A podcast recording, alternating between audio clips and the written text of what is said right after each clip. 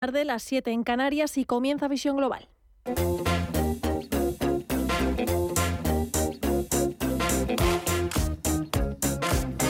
En Radio Intereconomía, Visión Global. Visión Global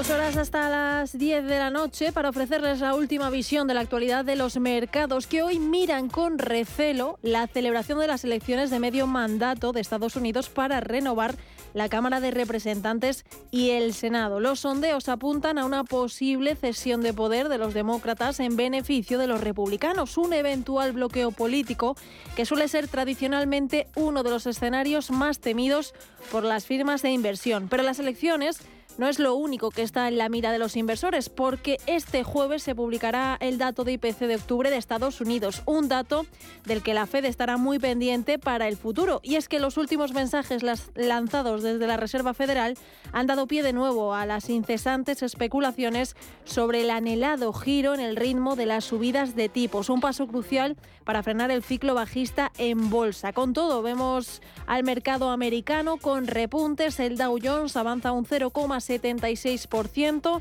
y cotiza por encima de los 33.000 puntos. El SP500 repunta un 0,36 hasta los 3.819 puntos y el Nasdaq también avanza un 0,2% hasta los 10.586 puntos. El VIX de volatilidad lo vemos repuntar más de un 2% y se sitúa ya en los 24,84 puntos. Eh, y pendientes hoy también de Disney que publica sus resultados al cierre. Ahora vemos que la compañía se deja un 1,18%. Así está el mercado americano y ahora vamos a ver el resto. Vamos a bajar un poquito a las bolsas latinoamericanas, también al mercado de divisas y materias primas y por último vamos a acabar en el de las monedas virtuales. ¿Cómo está el panorama en el resto de mercados? Estefanía Muniz, muy buenas tardes. Muy buenas tardes, Mireya. Pues vemos en las bolsas latinoamericanas como reina el signo mixto. El Merval de Argentina está descontando un 0,29% en los 147.398 puntos. El Bovespa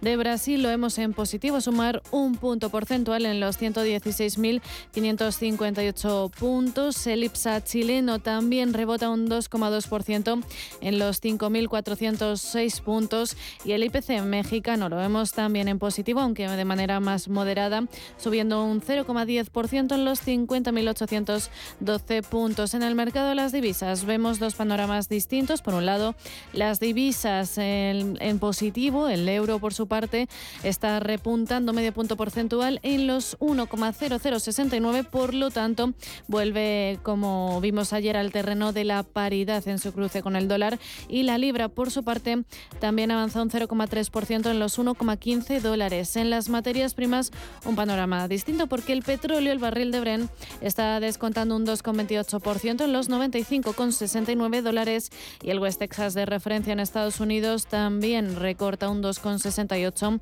en los 89,38. Si vemos eh, al oro, lo echamos un vistazo, está sumando un 2,17% en verde en los 1.716 dólares la onza. Y en las criptomonedas, la principal, el Bitcoin, la vemos dejarse un 9,9%, mayoritariamente en rojo todas, en los 18.665 dólares. Ethereum se deja algo más, casi un 15% en los 1.351 dólares. Y vemos a Cardano también recortar un 8,73 en los 0,37 dólares. Pues así van los mercados y ahora vamos a ver cómo van esos titulares de las 8 de la tarde.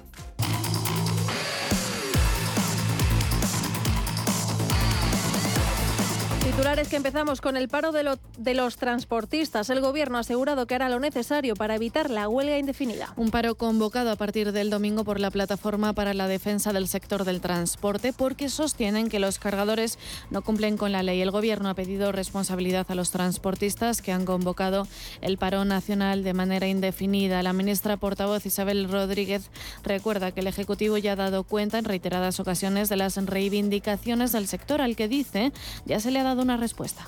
Y efectivamente ahora lo que pedimos eh, también, como están pidiendo las asociaciones mayoritarias, es responsabilidad. Estamos en una situación muy complicada, tenemos que ser todos responsables con los consumidores, con el resto de cadena eh, de distribución de la, alimentación. El Gobierno eh, está dispuesto a colaborar con, con, el sector. Buena muestra de ello son estas ayudas y estas modificaciones legales a las, que, a las que me he referido. Y si de lo que se trata es que no están funcionando o que alguien se está saltando la ley, lo que hay que hacer es denunciar e impedir que estos hechos eh, se produzcan.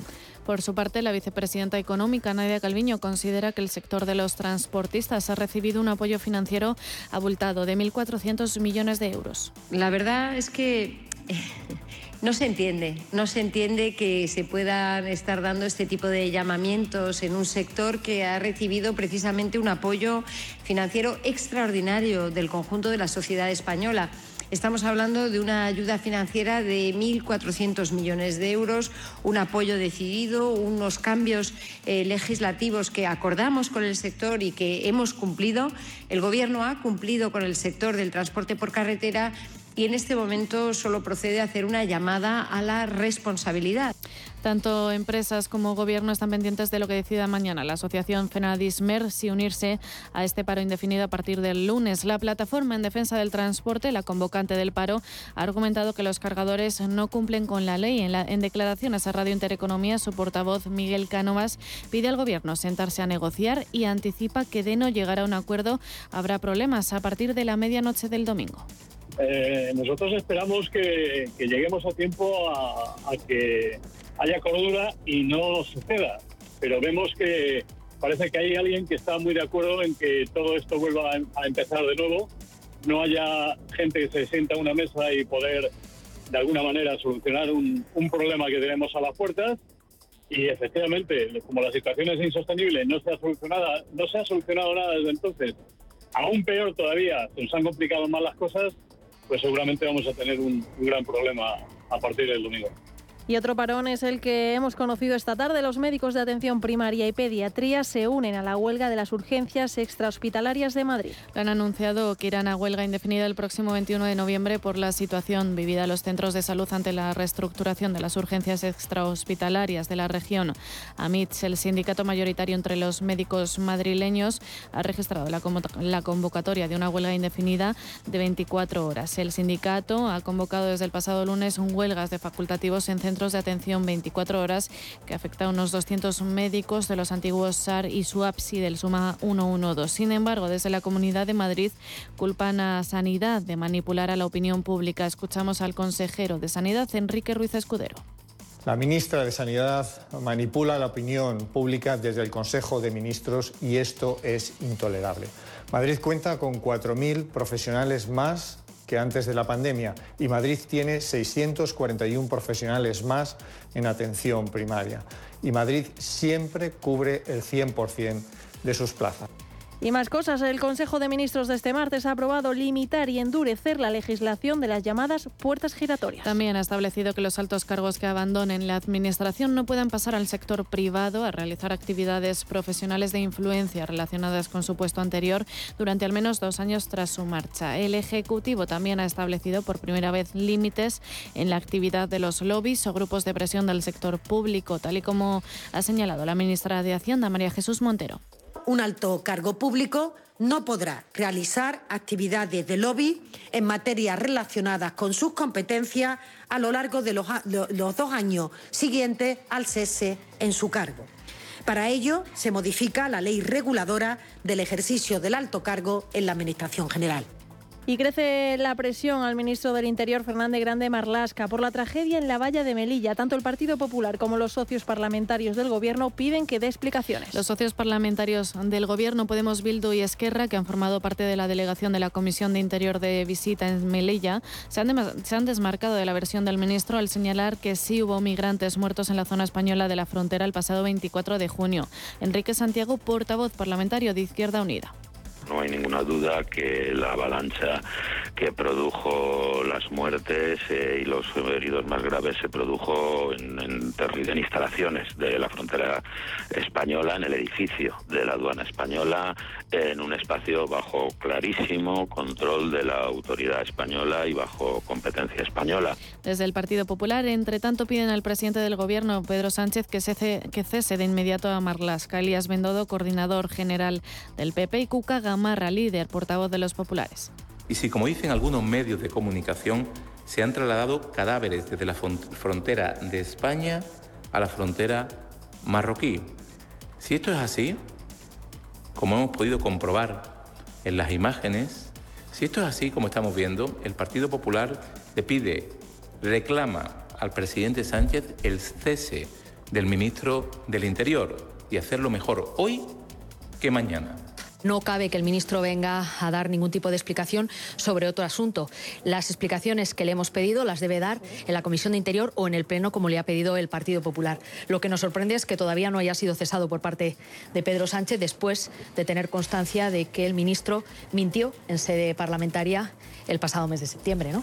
Y el precio de la luz para los clientes de la tarifa regulada vinculados al mercado mayorista sube mañana miércoles hasta los 138,94 euros el megavatio hora, un 21,3% más que este martes. La subida del precio de la electricidad ha llevado a muchos establecimientos hosteleros a ver cómo el importe de su factura se multiplica, una realidad que preocupa mucho a un sector que ha organizado acciones de protesta como el apagón del próximo martes para solicitar medidas. En Madrid hay un apagón simbólico en la Plaza Mayor a las 7 de la tarde. Añadir el paro anunciado por transportistas a partir del próximo lunes. El secretario general de Hostelería España, Emilio Gallego, ha mostrado máxima preocupación. Para el sector hostelero, este anuncio nos traslada la máxima preocupación. Cualquier posible rotura en la cadena de suministros supondría un perjuicio importante para empresas que están intentando remontar, que están intentando dejar atrás la crisis del COVID y que están intentando funcionar en un entorno muy complicado donde los precios se han desatado, la energía, los alimentos y las bebidas están en unos incrementos de precios muy importantes y desde luego un anuncio de paros en el sector de transporte que es que nos eh, supone en una situación de máxima preocupación. Y por último, en clave internacional, en Estados Unidos la atención está puesta en las elecciones de medio mandato. Aunque los expertos avisan de que no hay que sacar conclusiones precipitadas con los resultados de los primeros recuentos, ya que el voto por correo ha sido determinante otros años, con lo que el resultado final de cómo queda repartido el Congreso puede tardar en conocerse incluso algún tiempo.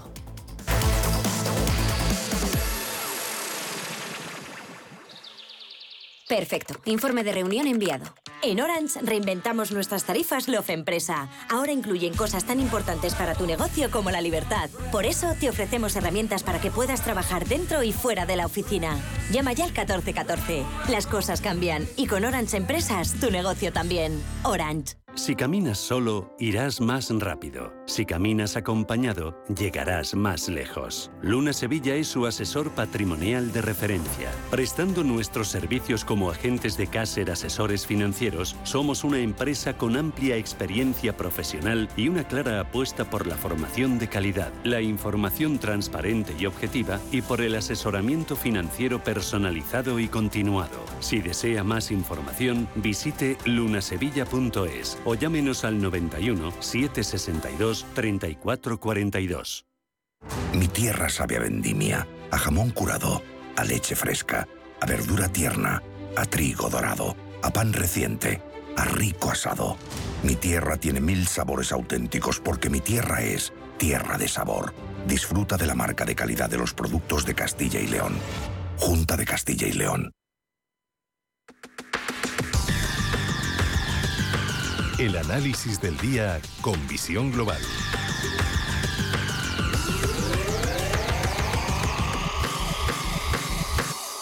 Vamos a por este primer análisis del día, de la noche, con Gabriel López, CEO de Inverdiz. Gabriel, ¿qué tal? Muy buenas noches.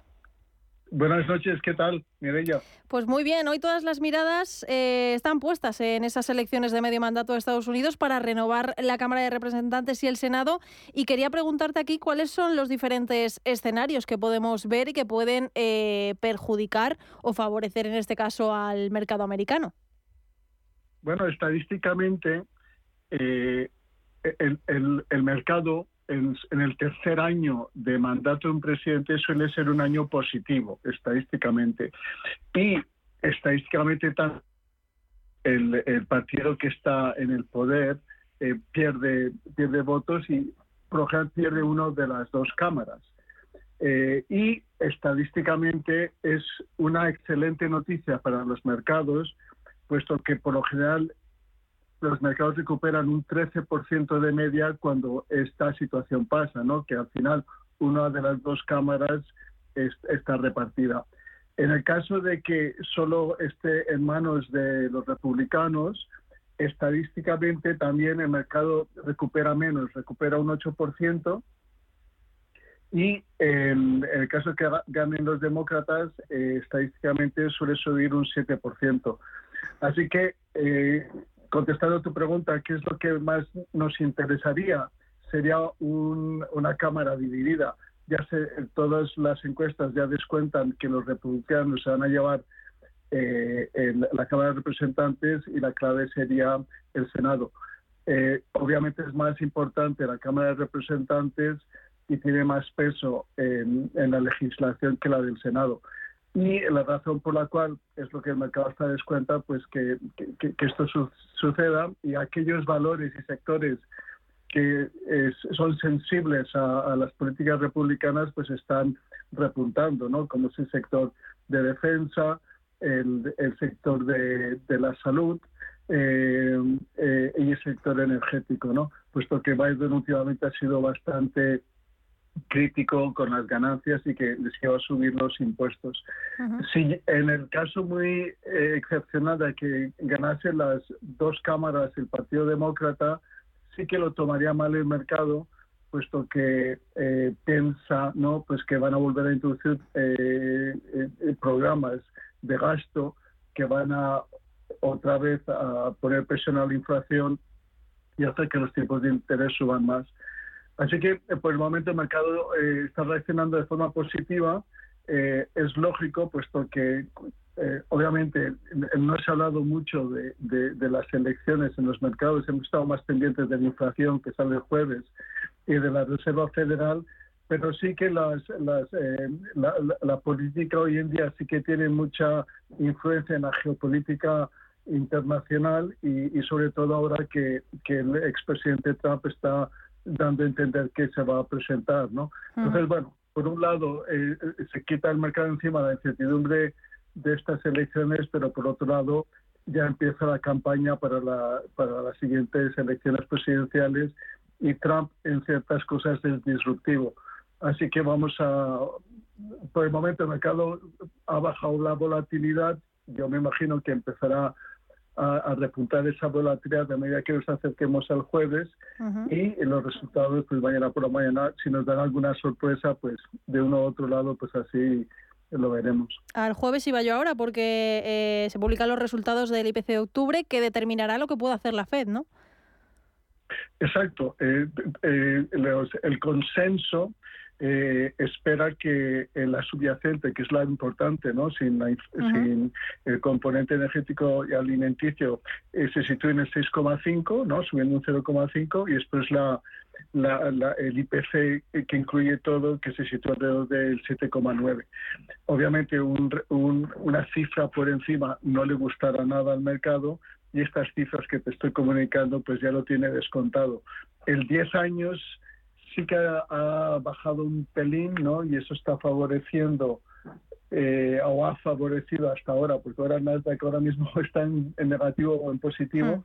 pero sí que está más positivo porque el, por, el, el, 10 años que, que había bajado unos 7 puntos básicos eh, y, y, y, seguimos con esa incertidumbre, ¿no? De que si, si en la próxima reunión van a subir 50 puntos básicos o 75. El mercado eh, como tal está descontando 50 puntos básicos eh, y es más o menos en línea con lo que indicó el señor Powell, que a partir de ahora eh, esas subidas de 75 puntos básicos que son excepcionales pues no se iban a repetir.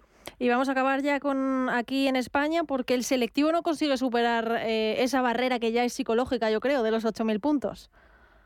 Bueno, yo creo que el análisis técnico también tiene está está teniendo mucha influencia en los mercados, ¿no? Puesto que en los mercados hay mucha incertidumbre, necesitan un poquito de, de, de indicación por dónde ir.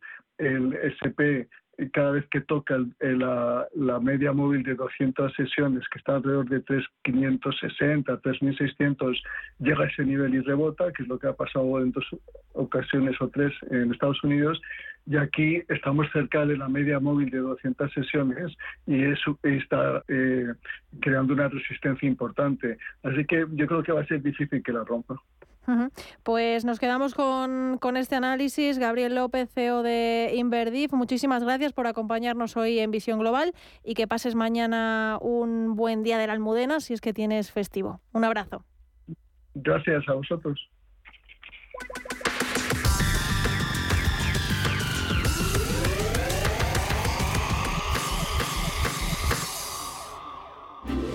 ¿Te acuerdas cuando querías ser el primero en pedirte los juguetes? La primera en abrirlos, el primero en estrenarlos, la primera en enseñárselos a los amigos. Pues ahora, por adelantarte y ser de los primeros en comprarlos, en el corte inglés tienes un 25% de regalo en todos los juguetes. Solo hasta el 23 de noviembre en tienda web y. Bienvenidos al día de vuestra boda. En el Hotel Princesa Plaza Madrid organizamos vuestra boda con todo tipo de detalles para ese día tan especial. Suite nupcial, alojamiento para invitados, parking, atención personalizada, un equipo de profesionales y todo lo que desees en Hotel Princesa Plaza Madrid, calle Princesa 40. Más información en princesaplaza.com.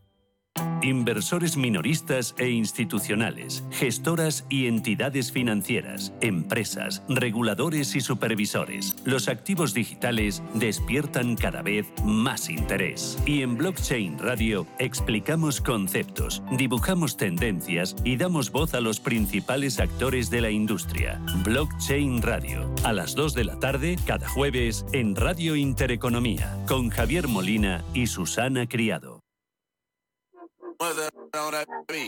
I was good on my own, that's the way it was. That's the way it was. You was good on the low for a faded fuck. En tiempos de crisis, la gente es más reticente a invertir en grandes lujos, bien por no poder o simplemente por el hecho de prevenir. Y ahí es donde entran en juego otro tipo de glamour. Esto es algo que lleva pasando desde hace mucho tiempo atrás, concretamente desde que en plena Segunda Guerra Mundial Winston Churchill decidió que el pintalabios era un producto de primera necesidad. ¿Y por qué? Pues porque pintarse ayudaba a las mujeres a levantar el ánimo y en consecuencia la moral del resto de la población. A favor de la teoría aparece el aumento de las ventas durante la Gran Depresión, pero también el alza de ingresos en algunas de las grandes marcas del sector durante un paisaje adverso como pocos. La crisis financiera global de 2008 que vivió su particular clímax tras la quiebra de Lehman Brothers ese mismo año. Un fenómeno anómalo del mercado por el que los consumidores dejan de comprar artículos de lujo, pero a cambio multiplican el gasto en pequeños objetos que alimentan su autoestima. Es lo que los estudios económicos y sociológicos actuales denominan como efecto pintalabios.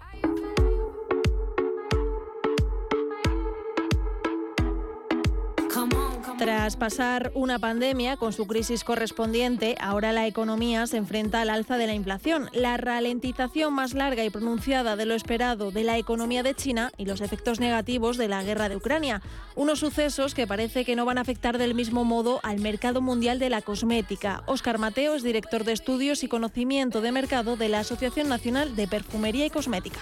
Lo que ha ocurrido es que cuando se ha recuperado la socialización, se ha recuperado las ganas de encontrarnos, de salir, de celebrar que la sociedad tiene ganas de salir de este bache que se prolonga por tanto tiempo, pues ha empezado a crecer el color, el maquillaje de ojos, que es la parte del rostro que está fuera del marco de la mascarilla. Y también la coloración de uñas, que era la otra parte de, digamos, la cosmética decorativa que en, en este contexto se podía emplear.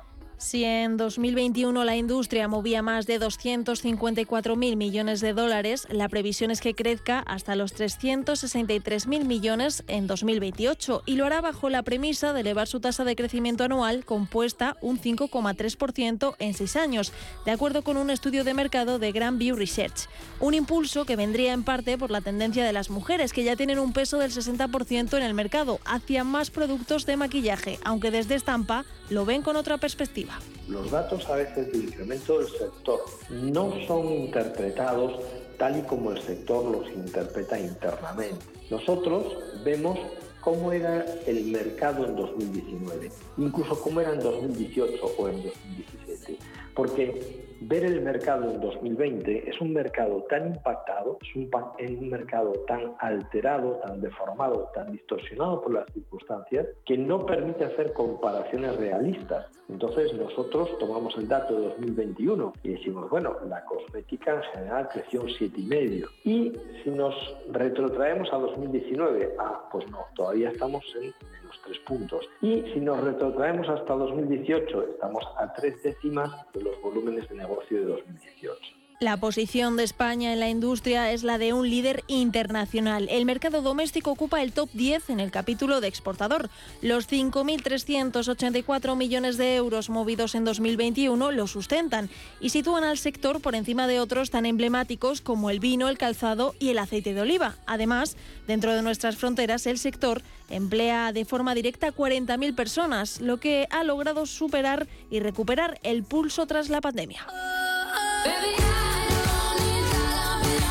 Los últimos datos de la Asociación Nacional de Perfumería y Cosmética reflejan un crecimiento del 7,4% en 2021 hasta alcanzar 8.211 millones de euros. El consumo per cápita se sitúa en 166 euros, lo que coloca a España como el quinto mercado a nivel europeo y parte de este impulso viene dado por un aumento significativo del 22% en la categoría de cosmética de color, solo superado ligeramente por la venta de perfumes, que haría posible seguir con la senda alcista en 2023. Oscar Mateo esperaríamos serían los crecimientos que teníamos en una economía estable, en un mercado que es maduro y que no tiene que compensar curvas de caída. Entonces lo normal sería tener un crecimiento de un 2 o 3%. Eso es lo que cabría esperar para el 2023 una situación que tiene su reflejo en las principales compañías. En L'Oreal se han registrado hasta junio unas ventas de algo más de 3.490 millones de euros, un 9% más que un año atrás.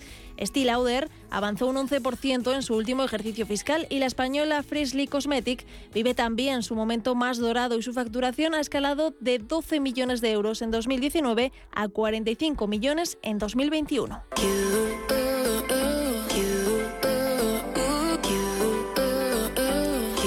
Estampa aclaran que hay que ver el momento del sector con perspectiva, ya que el crecimiento de doble dígito hace posible volver al crecimiento normal de antes de la pandemia, lo que hace posible estabilizar los números del sector. Si comparamos las cifras de cierre de una proyección de 2022 y lo comparamos con 2019, es probable que ese 7% con respecto a 2021 equivalga a un crecimiento de un 3% a 2019. Es decir, como si no hubiera pasado nada, entre comillas, pero sí ha pasado. Lo que está claro es que el consumidor encuentra en los pequeños caprichos una forma de evasión y cuando las finanzas son ajustadas, la gente recorta sus gastos en un rango de categorías, pero sigue premiándose con caprichos como el maquillaje. Cuando el consumidor toma conciencia de que la inversión se va a estancar, no acomete grandes gastos y por lo tanto se lanza a otros placeres más mundanos.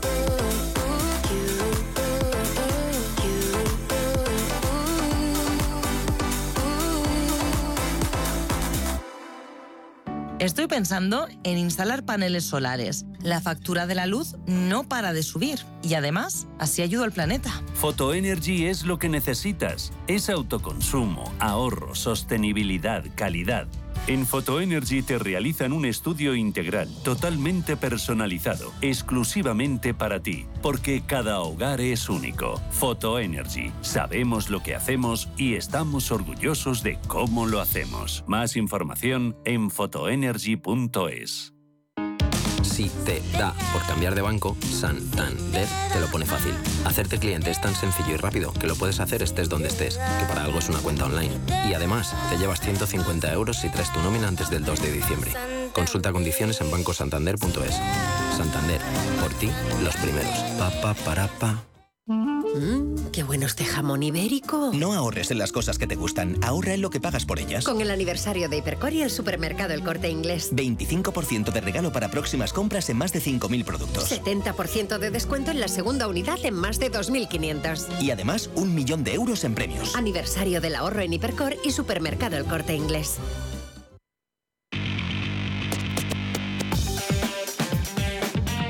Información internacional.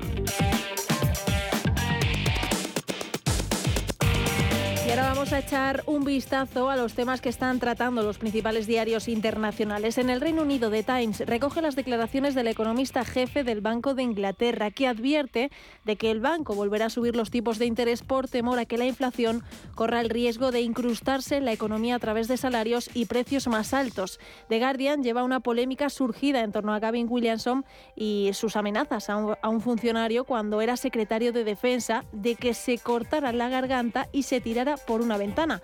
Parece que el premier Rishi Sunak no está dispuesto a pasar por alto estas nuevas informaciones sobre Williamson.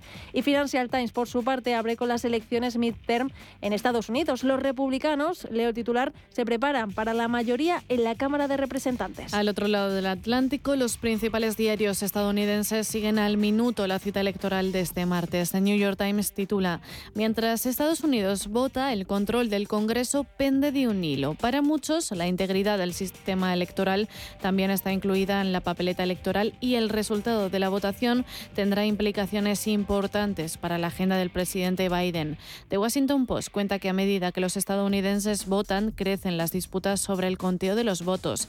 El Departamento de Justicia no ha podido enviar monitores a tres condados de Florida o Filadelfia y ha tomado una serie de medidas que ralentizarán el conteo de los votos. Y The Wall Street Journal está siguiendo en vivo estas votaciones de unas elecciones que podrían dividir el poder Washington. Volvemos a la prensa europea. El francés Le Monde también abre su portada con las elecciones de Estados Unidos. Según los expertos con los que ha contactado el diario, Joe Biden y Donald Trump están apostando su futuro político. El expresidente que ya se postula para las presidenciales de 2024 apuesta por una gran derrota de los demócratas. Le Figaro se pregunta que entre la Casa Blanca y el Congreso, ¿quién tendrá el poder en los Estados Unidos en caso de derrota de los demócratas? Y Le Secó, por su parte, abre con la huelga prevista para este jueves en el transporte. Siete líneas de metro estarán completamente cerradas. Titula el diario, se espera el Black Thursday en el transporte de París. En Alemania, el Frankfurter Allgemeine se pregunta por qué no se le había ocurrido antes al Ministerio del Interior ocuparse de un delito nuevo, la ciberdelincuencia. Y terminamos el repaso en la prensa latinoamericana. El Clarín argentino cuenta que la Corte Suprema ha desbaratado la jugada de la vicepresidenta Cristina Kirchner de dividir el bloque de senadores del Frente de Todos para sacarle un asiento a Juntos por el Cambio. En México, el Universal echa cuentas de lo que va a costar el tren de dos bocas, que va a salir más caro que la refinería. Estiman que el proyecto requiere recursos por casi 800.000 millones de pesos y esperan que esté en funcionamiento para inicios de 2024. Y terminamos con el brasileño Globo, que lleva otra decisión de la Corte Suprema del país para poner en marcha la llamada Bolsa de Familia de unos 600 reales brasileños para ayudar a los más desfavorecidos.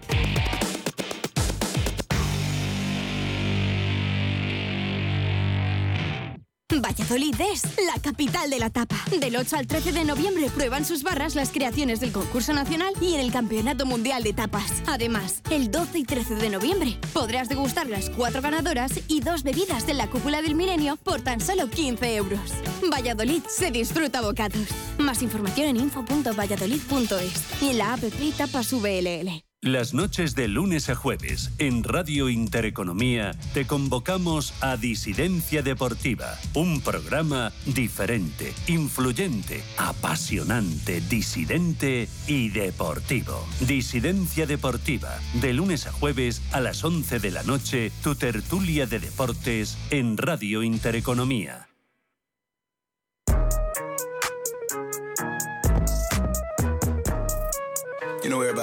CaixaBank patrocina este espacio. Las elecciones de medio mandato de Estados Unidos son decisivas para controlar la Cámara de Representantes y el Senado. La votación ya está en marcha y su resultado se puede decidir al poco de terminar la jornada electoral o incluso en unos días. Si los demócratas pierden una o las dos instituciones, la administración de Biden tendrá difícil seguir con su agenda legislativa en los dos años que le quedan de mandato. Las elecciones de mitad de mandato son mucho más críticas de lo que incluso los mismos norteamericanos se piensan. En Estados Unidos hay una verdadera separación entre el poder legislativo y el ejecutivo, y un gobierno sin apoyo de las cámaras no puede hacer ni la mitad de las cosas que podría o quizás necesitaría. Escuchamos a Miguel Ángel Temprano, analista independiente, pero vamos a ver qué es lo que dicen las últimas encuestas. En cuanto a la Cámara de Representantes, los republicanos parten como favoritos. Según los sondeos, como los aportados por Fight 38, los republicanos tienen un 82% de probabilidades de hacerse con el control de la Cámara, más o menos las mismas opciones de Metaculus, la comunidad de pronosticadores.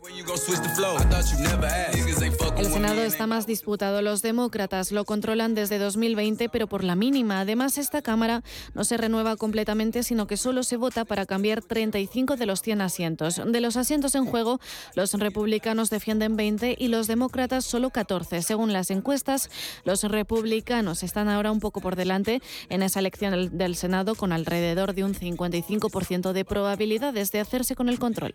Como se ve, la desventaja de, de los demócratas es brutal. En el Senado las cosas no son muy diferentes. Ahí se renueva solamente un tercio del mismo, en este caso 35 senadores.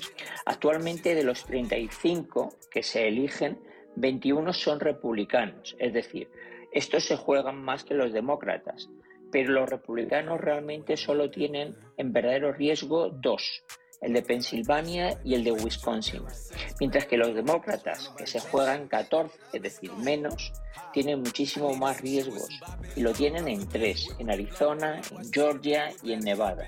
En juego hay 435 escaños de la Cámara de Representantes y un tercio de los 100 escaños del Senado. Pero estos posibles cambios en las cámaras responden a una población que pide más a sus gobernantes. De hecho, ya han votado 42 millones de personas que han votado por adelantado, por correo o en persona. Pero ¿qué es lo que piden los estadounidenses?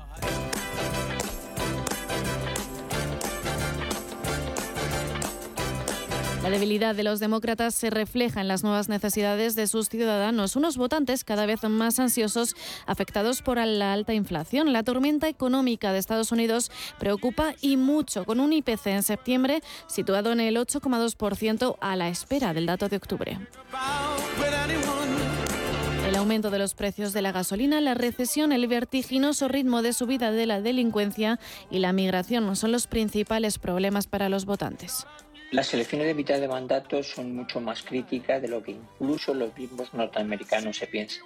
En Estados Unidos hay una verdadera separación entre el poder legislativo y el ejecutivo, y un gobierno sin apoyo de las cámaras no puede hacer ni la mitad de las cosas que podría o quizás necesitaría. En cuanto a la rivalidad entre el actual presidente Joe Biden y el expresidente Donald Trump, el magnate ya ha dejado entrever que se presentará a las elecciones generales del año 2024. Lo ha dicho en uno de sus mítines en Pensilvania. Una noticia que sabremos con seguridad la próxima semana. Si ganan ambas cámaras, los demócratas estarán en una posición bastante desfavorable, sobre todo para sacar las leyes adelante con el apoyo de esas cámaras. Pueden ser dos años muy largos para los demócratas en Estados Unidos. Para seguir hablando de esas elecciones en Estados Unidos de medio mandato, saludamos a José Antonio Gurpegui, catedrático de Historia Norteamericana de la Universidad de Alcalá. José Antonio, ¿qué tal? Muy buenas noches. Hola, buenas noches. Por fin ya llegó el día, ¿no? Eh, martes 8 de noviembre, elecciones de mitad de mandato en Estados Unidos, con los republicanos como favoritos en las encuestas. ¿Por qué son tan, son tan importantes estas elecciones? No olvidemos que en el Congreso reside el Poder Legislativo, que tiene importantes prerrogativas en materia de legislación, presupuestos y control del presidente. Bueno, en, este caso, las, las elecciones de medio mandato de este año son especialmente importantes por todo lo que conllevan. Eh, Estados Unidos vive una situación de polarización política inusual como nunca antes en la historia, de manera que lo que ocurra hoy o el resultado de las elecciones de hoy en Estados Unidos pues van a ser eh, determinantes no solo para los dos años de Joe Biden, del presidente, como suele ser normalmente en, las elecciones de medio mandato de cualquier otro presidente, sino también para el, futuro de lo que pueden ser las elecciones presidenciales de dentro de dos años. En ese sentido, las, los resultados de esta noche tienen un significado muy especial respecto al de eh, ocasiones anteriores. ¿Y podríamos eh, decir que estas elecciones son un examen de los dos años de presidencia de Joe Biden? efectivamente son un examen de los años de presidencia de Joe Biden y son también, que suelen serlo, mm, por lo general estas elecciones de medio mandato siempre suelen ser un examen de la presidencia del, del presidente en funciones, pero en este año en particular, dentro de la singularidad que comentaba antes, también tienen que ver con la irrupción del personaje de Donald Trump en todo este panorama electoral y la eh, hipotética o la posible decisión que pueda tomar o que pueda anunciar, porque tomada, ya dijo hace cuatro o cinco meses que ya tenía tomada la decisión, pero el anuncio que puede hacer dentro de una semana en cuanto a la posibilidad de presentarse no olvidemos a las primarias republicanas, no quiere decir que vaya a ir directamente a la confrontación presidencial con el candidato demócrata, sea quien fuere, ¿no?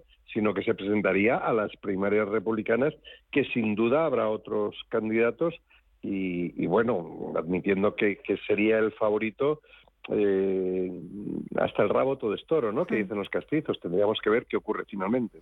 A eso quería ir. ¿Qué escenarios se abren si los demócratas pierden el control de las dos cámaras?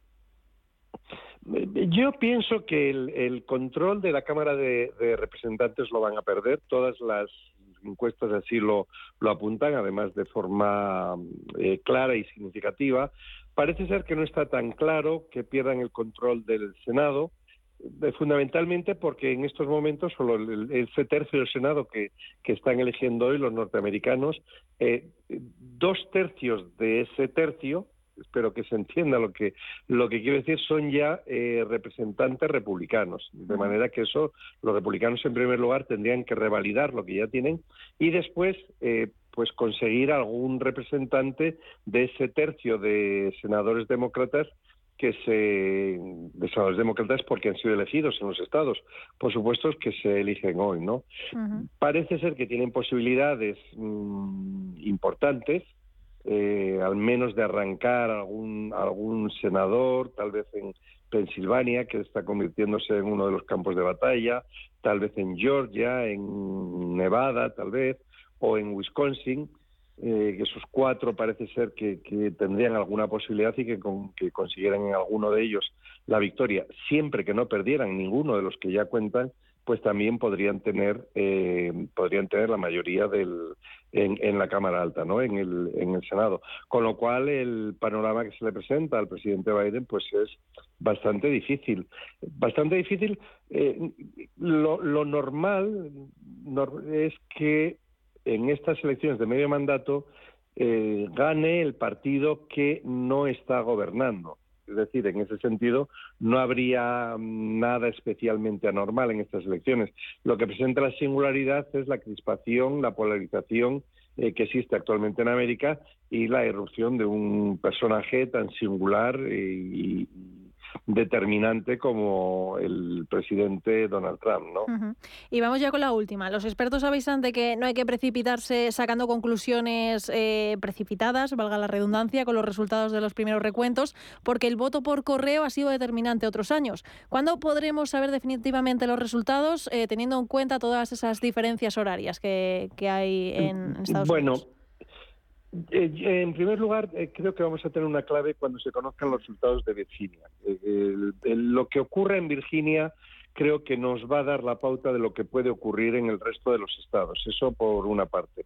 después, el recuento de votos, pues probablemente pueda alargarse unos cuantos días, ¿no?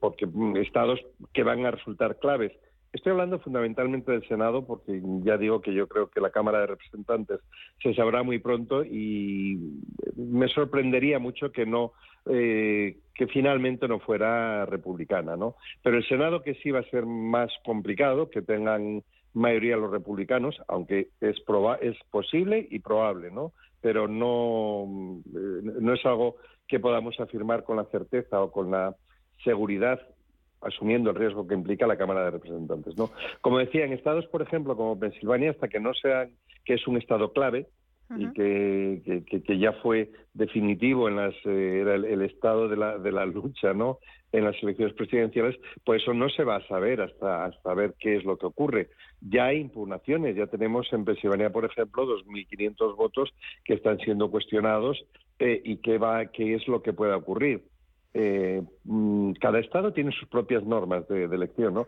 Entonces en Pensilvania se les ha comunicado a estos 2.500 votantes que tienen errores en su papeleta, o bien porque les falta una fecha, o bien porque les falta una firma, porque han puesto mal una dirección, cualquier cosa, ¿no? Y entonces tienen el día de hoy para poder eh, solventar esa deficiencia en el voto por, por correo. Eh, ya el, representante demócrata ya ha pedido que indistintamente de que se solvente o no esas anomalías, esos votos se cuenten, con lo cual la polémica ya la tenemos servida incluso antes de cerrar las elecciones. Eh, lo que estoy queriendo decir, y perdón si me he extendido un poco, un poco más de lo, de lo habitual en la respuesta, es que mm, tal vez tardemos días en conocer los resultados finales del Senado. Eh, o Georgia, por ejemplo, en el que es necesario que el senador tenga más de un 50% de los votos. Se presentan tres candidatos y es muy difícil que uno de ellos consiga el 50% de los votos, con lo cual podríamos irnos incluso hasta diciembre para saber el resultado de Georgia, que como digo, estamos hablando de, de, hipotéticamente eh, uno o dos senadores arriba o abajo por uno de los dos partidos, que, y eso supone la mayoría en el, en el Senado, el resultado final en el caso del Senado pues podría tardar unos cuantos días e incluso, como digo, esperar hasta ver qué podía ocurrir en, Georgia, ¿no? Pues veremos a ver cuántos Pero días... bueno, como digo, yo creo, yo creo que los resultados que, que tengamos en Virginia, desde mi punto de vista, van a ser claros de, cuál va a ser la tendencia en el resto de los estados.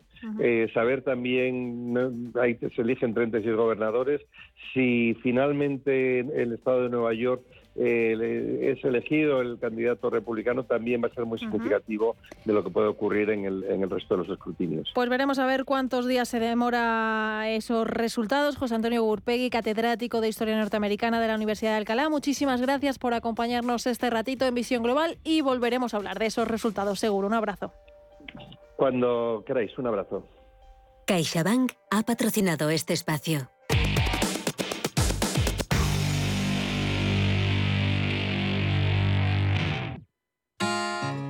En CaixaBank sabemos lo importante que es sentir que hay alguien a tu lado. Por eso queremos estar cerca de ti. Estés donde estés para acompañarte en todo lo que importa. CaixaBank. Tú y yo. Nosotros. CaixaBank. Empresa colaboradora de Mobile World Capital Barcelona.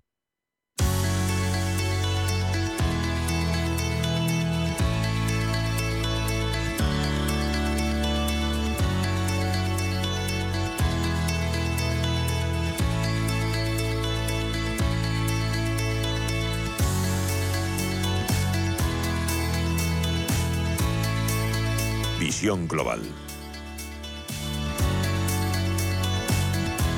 Y hoy en nuestro espacio Generación Silver vamos a hablar de los últimos datos de la EPA que muestran que el desempleo en los mayores de 50 años rompe la línea general de subida del paro en el tercer trimestre del año. El porcentaje de desempleados mayores de 50 años baja del umbral de los 900.000 parados, pese al aumento de desempleados totales que roza los 3 millones. Sin embargo, Pese a ser la mejor cifra registrada en los últimos dos años, el número de desempleados senior es de 854.400 personas. Y de estos datos, pero también de la importancia del proyecto Sabia, vamos a hablar en los próximos minutos con Antonio Mera, responsable del proyecto en la Fundación Endesa. Muy buenas noches, Antonio, ¿qué tal? Muy buenas noches, Mireia. Si te parece, vamos a empezar por los últimos datos de la encuesta de población activa. Todavía hay 854.400 personas mayores de 50 años que están desempleadas y el desempleo en las mujeres senior ha aumentado, representando ya el 55% de los parados en esta franja de edad. Eh, una primera valoración, te pido, eh, que no sé si será positiva. Lo cierto es que, como, bien comentabas en tus palabras iniciales, vemos algunos indicativos que nos muestran que, bueno, podríamos decir que vamos en la buena dirección y que cada vez son más las organizaciones que valoran el talento senior y apuestan por él. De hecho, como bien comentabas, el, talento senior, pese a incrementarse el número de personas que se encuentran en situación de desempleo, si ponemos foco sobre los mayores de 50 años, vemos una, una línea descendente que ya acumula dos trimestres seguidos, en este último en torno a las 55.000 personas, 54.900, pero como también apuntabas, lo cierto es que todavía quedan más de 800.000 personas, 854.000, que tienen muchísimo talento todavía por, por aportar dentro de las organizaciones. A pesar de estas cifras, eh, lo cierto es que las nuevas fórmulas de empleabilidad pueden significar pues una oportunidad ¿no? para muchos profesionales senior que desean reengancharse a través de nuevas modalidades de colaboración con las empresas. Aquí es donde veremos, Antonio, eh, donde vemos, perdón, eh, cómo las empresas demandan profesionales con una larga trayectoria, experiencia y un gran bagaje de conocimiento, ¿no? Es, es, cierto, Mireia. De hecho, ah, siempre ponemos en valor que los profesionales mayores de 50 años han acumulado a lo largo de toda su trayectoria profesional experiencia, han acumulado conocimientos, han acumulado aprendizaje, han acumulado maneras de resolver conflictos, se enfrentarán seguramente a conflictos, se enfrentarán a situaciones que ya han tenido que resolver en etapas ah, laborales anteriores y esto, sin duda, dota a todas las personas mayores de 50 años de una riqueza que en ningún caso debemos desaprovechar, me atrevería a decir, como sociedad, intentando vincular esto con el contenido de tu pregunta, en el que en el que hablabas de nuevas formas de contratación o de diferentes relaciones ah, con el mercado laboral. Lo cierto es que coincido con tus palabras y es que cuando pensamos en, en contratación nos viene, pues, me atrevería a decir casi de una manera automática, la fórmula de contratación por cuenta ajena, es decir, que una organización y una persona se ponen de acuerdo para el, para el desarrollo de una actividad dentro de un, dentro de un equipo. Pero es cierto que también existen diferentes formas que precisamente ponen en valor todo el talento de los profesionales mayores de 50 años, como puede ser ah, la consultoría, como puede ser el interim management, como pueden ser los procesos de autoempleo o incluso los procesos de emprendimiento desarrollados por mayores de 50 años. Em, Antonio, ¿cuáles son esos perfiles más demandados de los senior? Dentro del proyecto Generación Sabia, tenemos un proyecto, ah, una iniciativa, me atrevería a decir, dentro del proyecto llamado Talento Sabia, con el que intentamos poner a disposición de todas las compañías que puedan, que puedan necesitarlo el talento de los profesionales que forman parte de nuestro proyecto. Aquí sí que hemos identificado que los principales ámbitos de, de demanda podríamos decir que están en los recursos humanos, por tanto en la gestión de personas, en el área económico-financiera, profesionales con experiencia en el desarrollo de negocio, en comercial y ventas, profesionales especializados en la ingeniería, en la consultoría. Y de hecho, mire, ya estos datos van en, concordancia precisamente con lo que nos, nos indica el observatorio del SEPE y es que señala que el talento senior se sitúa, se sitúa en, un, en un sector muy específico, que es el sector servicios. De hecho, más del 74% de los profesionales mayores de 50 años desarrollan su actividad profesional en el sector de los servicios. Eh, estás hablando, Antonio, del proyecto Sabia eh, y te quería preguntar eh, pues un poquito sobre él, ¿no? ¿Cuándo nace? ¿Qué objetivos tiene? ¿Y de qué manera estáis ayudando a esas personas mayores de 55 años que tantos necesitan? El proyecto Generación Sabia es una iniciativa que nace hace unos cuatro años, es un proyecto desarrollado por por la Fundación Endesa en colaboración con la Fundación Más Humano y que no tiene otro objetivo que es el de poner en valor todo el talento de los profesionales mayores de, de 50 años para que en ningún caso queden desvinculados de una forma prematura en el mercado laboral. Para nosotros y como, como Fundación Endesa y como proyecto englobamos esta iniciativa dentro de nuestro área de formación para el empleo y es que creemos que realmente la formación es un motor y la, la formación es una, es una catapulta que nos posiciona de una forma de una forma ah, muy positiva en el, en el mercado laboral y creemos que la formación es algo que debe acompañarnos a lo largo de toda nuestra trayectoria profesional. Para ello ofrecemos formación con periodicidad ah, mensual, formaciones de carácter eh, general que intentan mejorar la empleabilidad de las personas que participan, pero también algunas formaciones que son características para intentar ah, dar respuesta a algunos gaps identificados mm, por el mercado, como podríamos decir que es el caso del autoempleo, es decir, ofrecer formación a personas que quieren desarrollar sus propios proyectos de autoempleo y dentro del programa intentamos ofrecer todas las herramientas formativas necesarias para que estas personas sean capaces y para intentar asegurar el éxito de sus de sus propios proyectos. Pese a ello, por supuesto, apostamos por la, por la contratación por cuenta ajena, podríamos decir, todo el talento integrado dentro de la plataforma, pero también ponemos en valor otras, otras formas de contratación e incluso queremos reconocer todo el, todo el talento y todos los proyectos de emprendimiento desarrollados, por ejemplo, por mayores de 50 años a través de iniciativas como ah, el, concurso ah, mm, Más 50 Emprende, una iniciativa que de hecho tiene, tiene la convocatoria abierta hasta finales de este mes en el que los profesionales mayores de 50 años pueden presentar sus candidaturas para, para ser reconocidos como, como iniciativas ah, desarrolladas por mayores de 50 años. Y en un contexto como el que estamos viviendo de mucha volatilidad e incertidumbre, el futuro de los sectores productivos en España pasa por la apuesta por los profesionales senior. Eh, ¿Crees que vamos en, la buena dirección?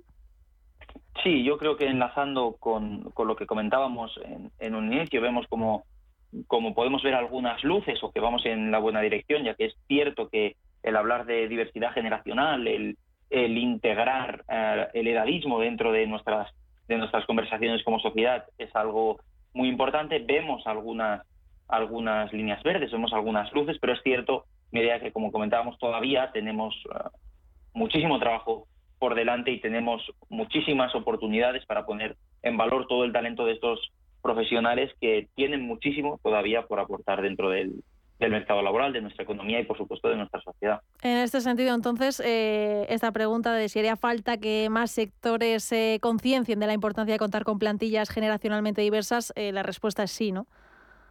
Sí, por supuesto, sin, sin ninguna duda. Ah, creo que una parte importante es el talento que puedan ofrecer nuestras personas sin tener en cuenta en ningún caso la edad o el género de estas personas.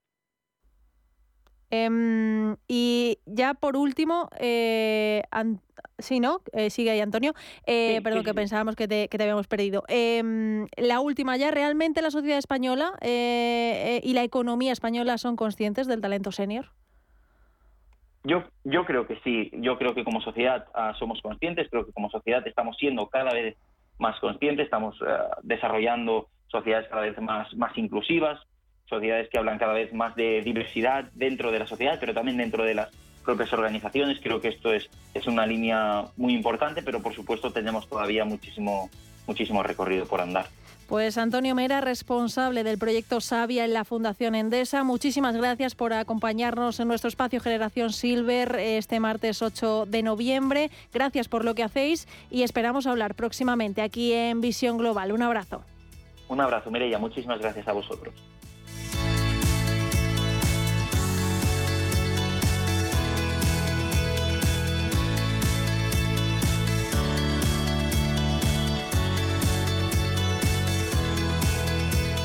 Vamos a repasar rápidamente el mercado americano que sigue en positivo. El Nasdaq es el que sigue titubeando ahí, eh, prácticamente en tablas en los 10.565 puntos. El SP500 avanza un 0,31% hasta los 3.818 puntos y el Dow Jones es el que más fuerte avanza un 0,82% hasta los 33.094 puntos.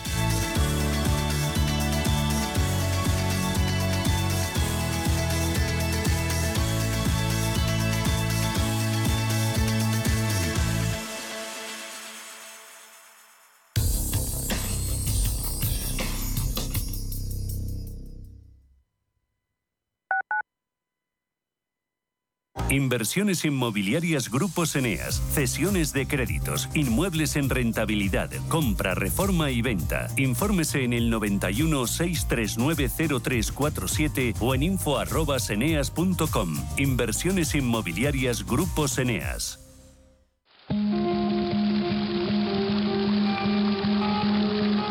La fuente de la vida. Un viaje a través de los siglos y la historia de la humanidad. La Fuente de la Vida. De lunes a viernes, de 12 a 12 y media de la noche, aquí, en Radio Intereconomía. En la Fundación La Caixa creemos que el mundo de mañana depende de la educación de hoy. Pensamiento crítico, creatividad, colaboración y comunicación. Estos cuatro conceptos promueven habilidades que cualquier niño o niña necesita para desarrollar su potencial. Solo es progreso si progresamos todos. Fundación La Caixa. WeCity es la plataforma de inversión inmobiliaria mejor valorada de Europa. Con WeCity, nuestros inversores ya han obtenido rentabilidades netas anuales superiores al 15% en plazos de entre 6 y 18 meses. ¿A qué esperas para rentabilizar tus ahorros? Llama al 628 53 40 63 o entra en wecity.io. Escápate de Madrid y ven al restaurante El Torreón en la cima del Monte del Pardo. Las mejores carnes y pescados desde 40 euros, vino incluido. Carne picaña brasileña y lomo de buey auténticos. Disfruta de los mejores platos de cuchara y de paella con langosta y de grandes vinos y licores en sus siete amplísimos salones y terrazas. Cocina abierta de 11 de la mañana a 1 de la madrugada ininterrumpidamente. Parque infantil, gran parking, restaurante El Torreón. Naturaleza a 10 minutos de Madrid. Reservas en restauranteeltorreón.com. Radio Intereconomía. Eres lo que escuchas.